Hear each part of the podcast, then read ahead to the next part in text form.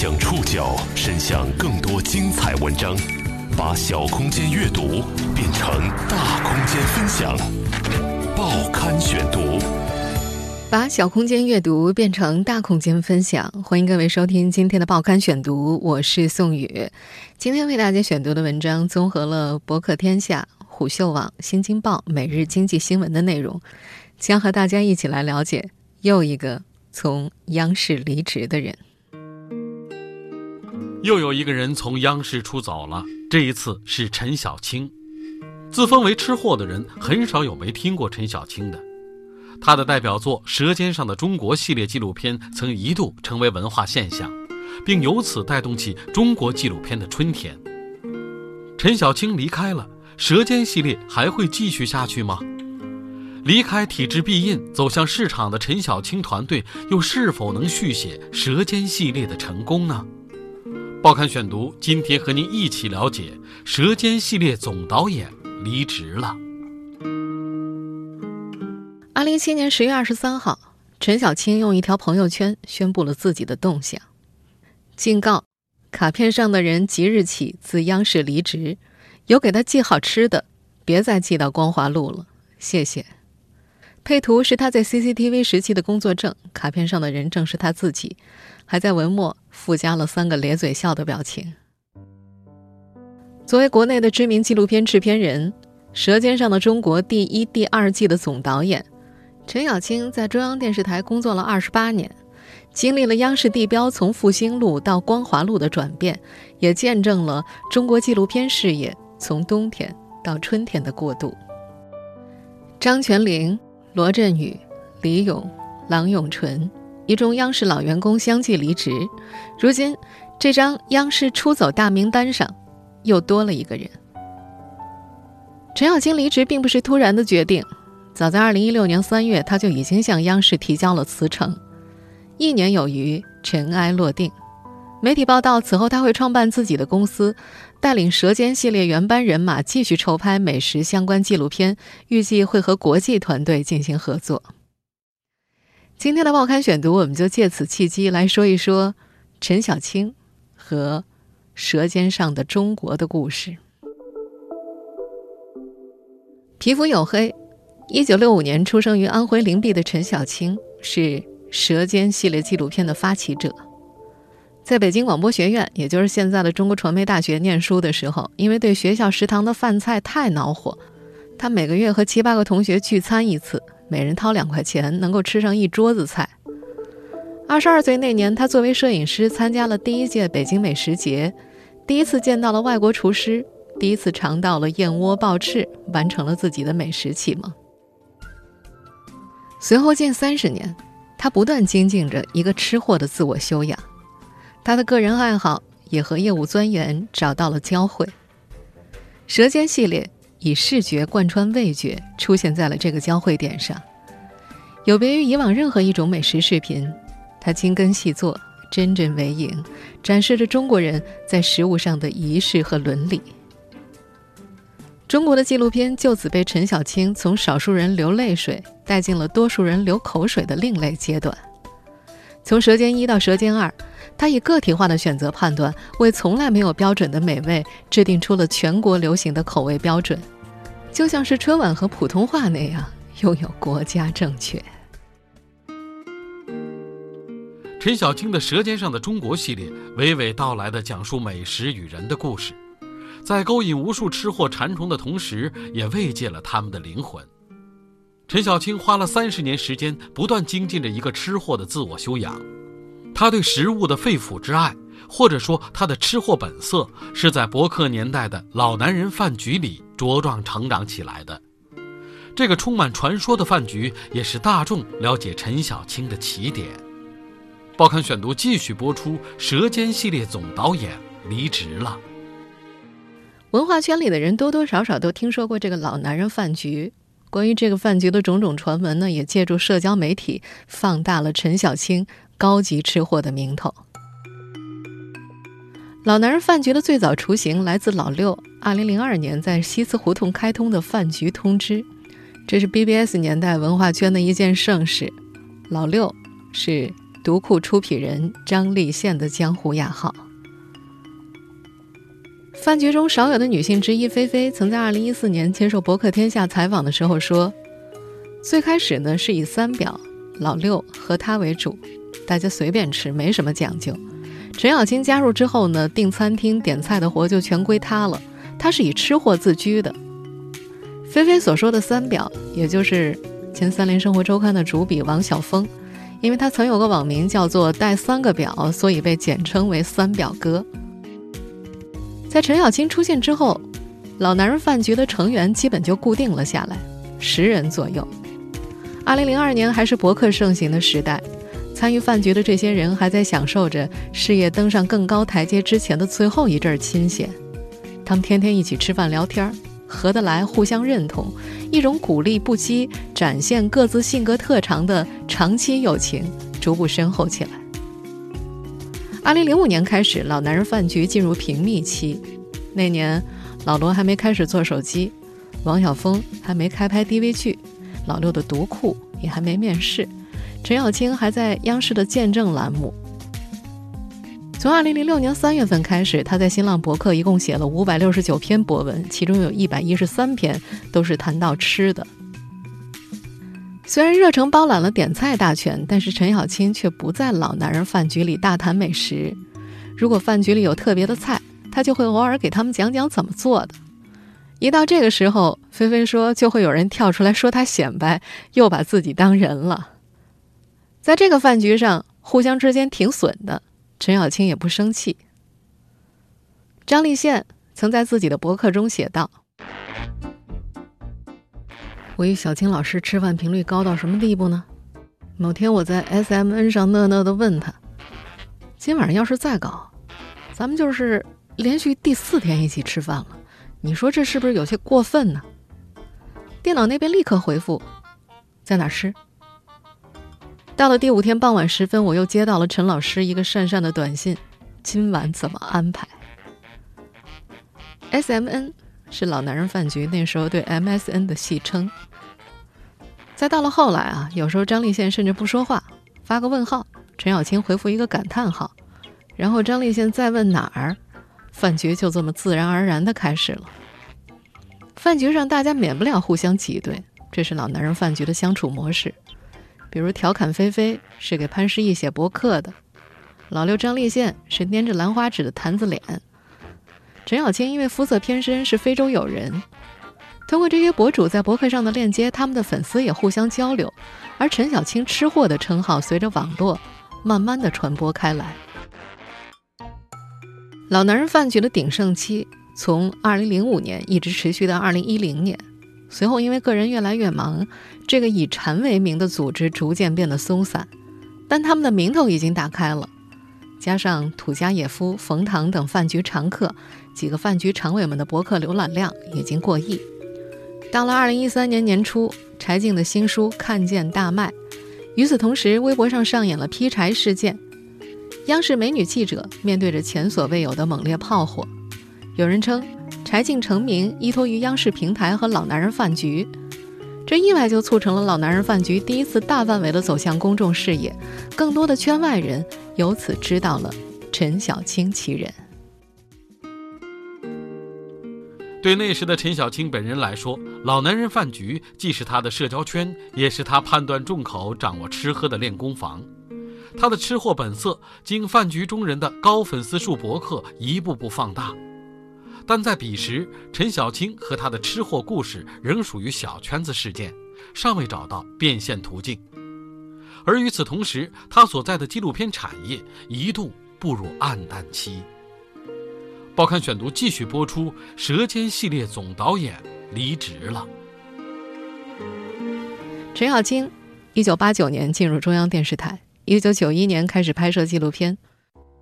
那年南方发大水，他和摄影组在一个村子里待了二十多天，拍下了村民和洪水抗争的画面。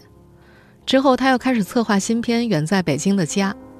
他们在安徽省无为县找到了二十二个第一次去北京做保姆的打工妹。从离家开始跟拍，一直到在北京某个家庭做保姆。从那个时候开始，他努力学着怎么把人的故事通过镜头语言传达给观众。从生活纪实类到人物类，这位中传摄影专业毕业的六零后，因为远在北京的家、龙脊，分别获得四川电视节金熊猫奖大奖、最佳妇女儿童题材奖。一九九六年，又开始了历史类纪录片的制作，担任朱德、刘少奇、百年中国等作品的编导，并且获得了五个一工程奖、星光奖等奖项。这些奖项。让陈小青在业界获得认可，但是并没有真正让他走入大众视野。不只是他本人，他所在的整个行业都已经离大众视野略微有些遥远。在纪录片还被称为专题片的上世纪八九十年代，《运河》《丝绸之路》《长江》《望长城》这类采用纪实手法拍摄的优秀作品，因为话题性十足、社会影响巨大，堪称当时电视台实力的标杆。到了上世纪的最后几年，电视栏目的出现使得收视率成为电视界考量的新标准。制片人概念的出现也分流了大批优秀的纪录片导演。在娱乐选择逐渐多元的彼时，纪录片依然偏重文化宣教，远离生活，所以纪录片就渐渐退出了它的黄金时代，也退出了主流频道，甚至一段时间消失了，没了。二零零零年十一月。央视纪录片栏目诞生，这就是后来见证栏目的前身。陈小青曾经在见证担任制片人。二零零三年年底开始，见证被安排在后半夜播出。这个栏目的编导张小璇曾经哀怨地写道：“见证播出时间是夜里，在大家睡了之后首播，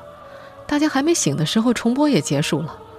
没有广告，纯粹的纪录片。”假说，那个时间连鸟都不拉屎。乙说：“干脆改名叫见鬼。”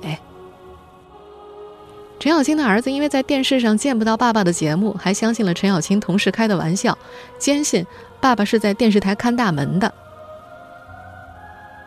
二零一一年，央视成立纪录片频道，扶植中国纪录片发展。吃货陈小青有了一个前所未有的平台。早在二零零二年，陈小青就曾经先后三次申报过舌尖项目。当时台里答复是，选题题材好，但是没钱。直到二零一一年央视九套纪录片频道成立，这个选题才得到了央视的重点投资，经费四百五十万。从吃货陈小青变身为导演陈小青，他一等就是十年。舌尖系列获得成功，离不开央视这个平台。台长曾经给陈小青算过一笔账，为了推荐舌尖一。台里的各个频道，包括新闻联播，都更改过原内容。陈小青曾在2014年《舌尖》第二季热播的时候接受采访的时候说：“新闻联播都播了《舌尖一》每天的预告片，这样换算下来，整个宣传花费是七千五百万。这还只是台里的屏幕推广，摄制组成本四百五十万，但整个费用怎么算呢？别的媒体做得到吗？”曾经和陈小青一起共事过的康建宁在接受采访的时候也说：“是国家需要这些东西。”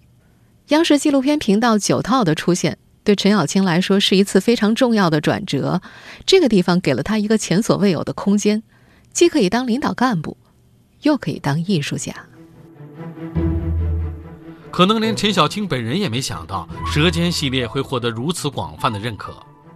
当时有很多人是既含着泪水又流着口水看完第一季的第一集，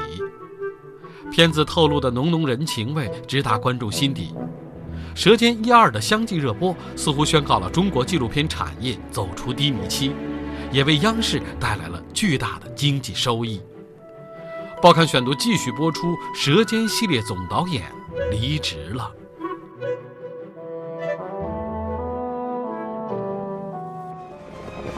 人们采集、捡拾、挖掘、捕捞，为的是得到这份自然的馈赠。我们现在听到的片段就出自《舌尖》系列第一季的第一集，这集是于二零一二年五月十四号首播的，在连续播了七天之后，迎来了收视热潮，其收视率和网络点播率超过了同档期的电视剧。而最高收视率呢，曾经达到百分之零点五五。除了高收视和好口碑，《舌尖一》也创下了单集四万美元（大约二十五万人民币）的销售记录。它销往了三十多个国家和地区，播出覆盖达一百多个国家和地区。有了第一季的完美收官呢，观众对于《舌尖二》也有了更高的期待，这也让陈小青有了更足够的底气。《舌尖二》从连播改为周播。第二季，《舌尖上的中国》深化了人和食物的联系，从时节、脚步、新传、家常、秘境、相逢、三餐这七个主题切入，探寻与中国美食有关的故事。二零一四年四月十八号，《舌尖二》首播。从第一集的收视率呢，就达到了百分之一点五七。当时来自新浪微博的统计数据显示，《舌尖二》创造了独立用户提及率百分之四十九点六的数据。也就是说呢，在节目播出当晚的七点到十二点，每二十个活跃用户当中就有一位发布了和《舌尖二》有关的微博。二零一六年的另外一则统计数据还显示，近两年来网络浏览量过亿的中国纪录片超过了九部。其中，《舌尖二》以四点三九亿的累计观看量位居网络浏览量之首。除了中央电视台，《舌尖二》同时在爱奇艺和乐视网上播出。当然，除了引发文化层面的深入探讨，《舌尖二》也带来了不小的商机。《舌尖二》二零一二年在央视黄金资源广告招标的时候，就获得了两家企业的冠名播出，再加上电视台、网络以及海外的版权销售，已经获得了不菲收益。根据当时的计算，如果加上《舌尖二》和其他节目之间的插播广告，《舌尖二》的收益达到了一亿元以上。但是最核心的还是冠名播出权的销售，光这部分就达到了八千万左右。当然，它带来的商机还不止于此。在《舌尖二》播出的时候，还有这么一个小故事。二零一四年四月十八号晚上，有一条陡然上升的曲线被截图给了阿里巴巴公关部的全月敏，那是一种名叫。雷山鱼酱的冷门食品在天猫上的搜索量，全月敏后来回忆说，当时有很多人开始搜索雷山鱼酱，他们才发现全网都没有。这种来自黔东南苗族自治州雷山县永乐区的传统调味品，主要功能就是烹制鱼香味的菜肴，它没有，也貌似不应该有成为这个年代国家流行之物的好命。全瑞敏的同事给所有在天猫上卖贵州土特产的商家打过电话之后，发现根本没有哪家能够找到这种产品。几经周折，甚至惊动了当地的幺幺零，一千罐雷山鱼酱于第二天在天猫上火速上线，并且于十一个小时之后就全部售罄。而这一切只因为这种。苗家人最骄傲的调味品，在二零一四年四月十八号晚上九点首播的纪录片《舌尖上的中国》的第一季当中，短暂出现了两分半钟。每年八月，乔岗村不分老幼，全体出动，大家都在寻找同一样东西——爬岩鱼，制作雷山鱼酱最关键的原料，出人意料的美味。在首播当天晚上九点到十二点的三个小时之内，有两百零七万人通过手机访问了天猫食品和舌尖二的合作页面。九点到十一点的短短两个小时之内，四川腊肉、北京烤鸭成交三千多份。而到了四月二十五号第二集播出之后，专门为节目上架的陕西榆林挂面，三天之内就卖出了三千五百九十一份，共计六万多块。舌尖引爆的不仅仅是国内市场的行情。根据第一财经日报的报道，早在2013年年初，《舌尖二》在国际影视节目展上启动了首轮海外版权的销售，单片销售额就达到了35万美元，刷新了近些年中国纪录片海外发行的成绩。而《舌尖》系列早就成了最有价值的 IP，淘宝食材、地方热卖特产、相关食品的上市公司股价上涨，旅游线路以美食为卖点，甚至有人开了《舌尖上的中国》一条街。《舌尖上的中国》系列一二季的成功，也让陈小青的一举一动都打上了《舌尖》的烙印。到处有人催问《舌尖三》，尽管他曾说过，《舌尖》系列并不是自己最满意的作品。报刊选读继续播出，《舌尖》系列总导演离职了。如果算上实习的时间的话，陈小青在央视待了将近三十年。他曾在某次采访当中坦言，《舌尖》。并不是自己最满意的作品，但是对于观众来说，显然有不同的看法。他的微博下面经常有催更《舌尖三》的，于是陈小青就渐渐变得不敢在微博上说话了。他曾在有次接受采访的时候说：“我在微博上不敢说话，发一条今天我儿子生日，下面就留言，别废话，舌尖三呢。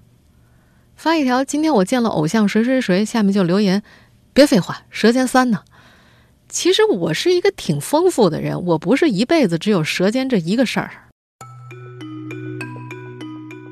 早在去年八月份，陈小青将要离职央视的消息就不胫而走，但是其助理随后回应，陈小青目前还在央视，未来他的打算我们目前不方便跟大家说，如果有什么动向我们可以说的时候会跟大家说的，只是目前报道他离职的这家媒体还是不太负责任的。去年三月份，陈小青在成都宣传他的新书《至味在人间》的时候，曾经有记者问他是否有离职创业的打算，比如自己开公司拍纪录片。他当即表示对此不感兴趣，说太懒了，懒得折腾。自己的工作简历是非常无聊的，一行字就可以描述完。大学毕业至今在央视上班，但是陈小青恰恰是去年三月份向央视递交的辞呈，历时一年多才最终获批。《新京报》的报道说，此前也有大型的视频网站和陈小青进行过对接，但是他希望离职以后可以从事更多的创作工作，而不是坐办公室。离职之后，他会带领《舌尖一二》的原班人马团队组建新公司，继续从事纪录片创作。而新公司目前筹备的第一部纪录片呢，依然是和美食有关的，并且预计将会和国际团队合作。来自《成都商报》的消息说，陈小青离职。带走了《舌尖上的中国》的大部分创作人员，而《舌尖上的中国三》也有可能会由他的公司制作，但因为《舌尖上的中国》的版权在央视，双方可能会用制播分离的方式来合作。每日经济新闻的报道中说，陈小青创办的公司名为“道来传媒”，已经获得了腾讯方面的投资，业务经营范围包括广播电视节目制作、电影摄制、组织文化艺术交流活动等范畴。不过，对于开公司的传言，陈小青在接受《成都商报》采访的时候，只回复了两个字：“还没。”这位《舌尖上的中国》的总导演辞职了。对于一众吃货来说，最为关心的还是《舌尖上的中国》第三季何去何从。《舌尖三》早在2015年5月份就启动了，一度预计在2016年播出，但是眼下2017年已经过去一大半了。《舌尖上的中国三》依然没有任何动静。陈小青曾在《舌尖二》播出之后透露，《舌尖上的中国》第三季呢会加大美食的比例，相应减少故事的成分。和前两季最大的不同的是，《舌尖三》将在全世界的框架之下审视中国美食，会有更宽的视野，也会出现国外食物和国内食物的比照。主创团队除了将视野拓展到海外，展示异域美食，探寻中国美食在世界范围内的流传和演变之外，还会关注美食诞生的历史背景渊源，纵向挖掘中国传统饮食文化的深层原因。在筹备期还担任《舌尖三》总导演的陈小青，在该片近期的通稿当中，职位已经是更新为策划，总导演呢已经替换为刘红艳。而在那则通告当中呢，《舌尖三》的预计播出档期是二零一八年的暑期档。近几年，央视主持人、制作人的离职早就成为了一个老生常谈的话题。不过，相比马东、哈文等综艺节目制作人，以及张泉灵、崔永元、刘建宏、李咏、郎永淳等知名主持人的出走，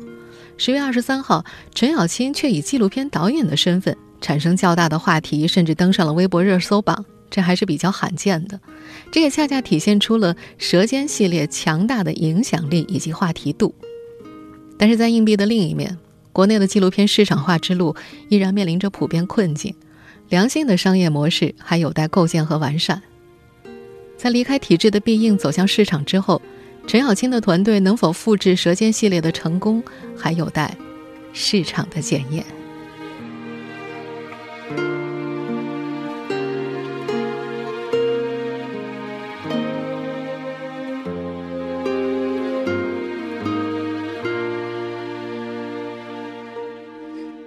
听众朋友，以上您收听的是《报刊选读》，《舌尖》系列总导演离职了。我是宋宇，感谢各位的收听。今天节目内容综合了博客天下、虎嗅网、新京报、每日经济新闻的内容。收听节目复播，您可以关注报刊选读的公众微信号送你的报刊选读，或者登录在南京网易云音乐。我们下期节目时间再见。